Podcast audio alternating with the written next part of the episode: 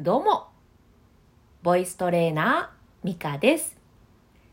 この配信は、身近な場面でも応用できる声の使い方をお伝えして、あなたの声のアウトプットを応援していきます。今日は再び再生回数のお話をしてまいります。これまでね、何回か、えー今日は何時に配信してみました、こんだけ数字借りました、みたいな話を何回かしてきたんですけれど、えっ、と、まあ、人によってね、えーどなたが聞いてるかによっても全然違ってくるとは思うんですけれど、え私は、えこれまでずっと、うんまあ、長い間、6時に配信をしておりました。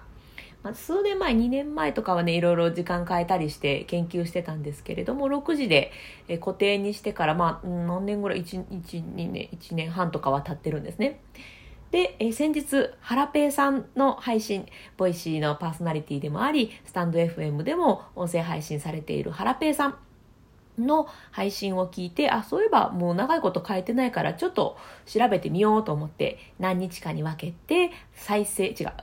配信時間を変えてみました。えーいつもは6時に配信しているんですけれど、4時に配信して、5時に配信して、5時半に配信して、あと、お昼、お昼に配信だったり、夜に配信だったり、まあ、いろいろやってみましたが、どれも、えー普段私が6時から配信している時に比べると、再生回数が落ちたんですよね。私はずっと6時で配信していたので、うんその6時に聞いてくださる方が多いっていう、まあ、そこが 一番大きいのかもしれないんですけれど、時間を変えることによって、えーまあ、再生数が減ってしまいました。でこれねちょっと迷うところでもあっ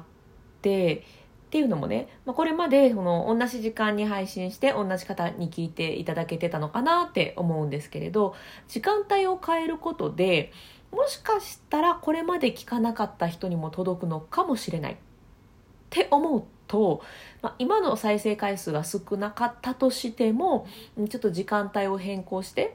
配信するっていうのは、まあ、ありなのかもしれないなっていうふうに思ったんですよね。まあ、リスナーさんからしたら、えー、大体6時に配信している人というか、まあ、自分がスマホパッと見た時にこうバーッと上がってる中に「あ美香さんいたわ」で聞いてもらえてたのかもしれないんですけれどそこに上がらないことでえこれまで聞かれなかった人にリーチできるっていう可能性もまああるっちゃあるよなと思って、えこの辺ちょっとどうしようかなちょっと今迷っています。で、えっと、今日実際にやってみようと思っているのがこれまで配信していた6時にもう一度改めてね、えー、と投稿してみようと思うんですけどこれで数字が上がっていなければあの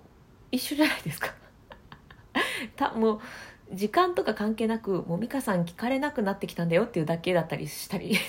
悲しいなそんな結果出たら悲しいなでもでもまあそのその可能性もなきにしもあらずなので、えー一度もう一度ねいつもの6時に、えー配信をしてみてどれぐらい数字が変わったかをまたね確認してみようかなと思います。ということで、まあ、答えが出ているわけではないんですけれど私私という、まあ、N1 で、えーお話しさせていただきますと私は6時の配信が一番数字が高いです。他の時間帯は、まあ、それぞれね、えーぐっと下がるやつもあったり、まあ、4時はめっちゃ下がりましたし、まあ、お昼も下がりましたしだ5時とか5時半とかその方がまだ少しはマシやけど、まあ、6時台に比べるとそうでもないみたいなね、まあ、私の話はそうだったんですけれどまあ本当にね聞いてくださってる方によってこの辺は全然変わってくると思うのでぜひね配信されている方もご自身の時間帯で、えーいろいろ調べてみるのがいいのかななんて思いました。でちょっとねその数字が落ちてしまうと落ち込んだりするっていうのは ありますけれど、まあ、まあでもね音声配信ってやっぱ長い目で、うん、やっていくものかなっていう気もしているので、まあ今週1週間ちょっとねあちこちの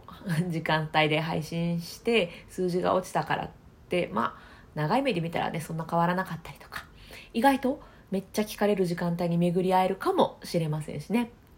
なので、えーとまあ、配信内容によってやっぱ聞いてくださる方って違うと思うのでね、えー、例えば育児のお話されている方は、うん、パパさんママさんまあ、親世代が仕事に行く前だったりお昼休みに聞かれることが多いかもしれないですし多分ね夕方は忙しくて聞いてる暇ないと思うんですよね、まあ、お迎え行く時間とか、うん、なんかそういう感じになると思うので、まあ、その時間帯を狙ってみるとか。で私のように、まあ、声の話になると、まあ、どの辺がいいのかなと思ってたんですけど私はね、まあ、いろんな配信をこれまでしてきたので雑食的にね。なのでまあ分かんないです。けど私は6時でした、うん。えー、あなたのちょうどいい時間どこかぜひぜひ探してみてください。はいということで今日は配信時間いろいろ調べてみたんだけれど多分私は6時が一番、えー、再生回数が増えるんじゃないかなと思っているよというお話でした、えー、最後まで聞いてくださってありがとうございましたスタンド FM では声に聞くメンバーシップの配信もしております。えー、声を育てるべく実践的なものをお届けしています。今週は低音を育てる週にしようと思っていて、えー、低音ってやっぱずるいじゃないですか。かっこいい。そう。私低音大好きなんですけど、この低音があることで声に安定感が出るんですよね。私声高いから関係ないわとかではなくって、えー、高い声をお持ちの方も自分の中の低い声を育てることですごくね、声が安定してくるんですね。そういう意味も込めて、低音を育てるというのを今週ちょっとね、念入りにやっていこうと思っておりますので、興味がある方は概要欄ご覧ください。どういう風にやると低音が良くなるよっていうのをね、ま、何パターンかご紹介している、そんな配信になっております。ではでは、あなたの声のアウトプット応援していきます。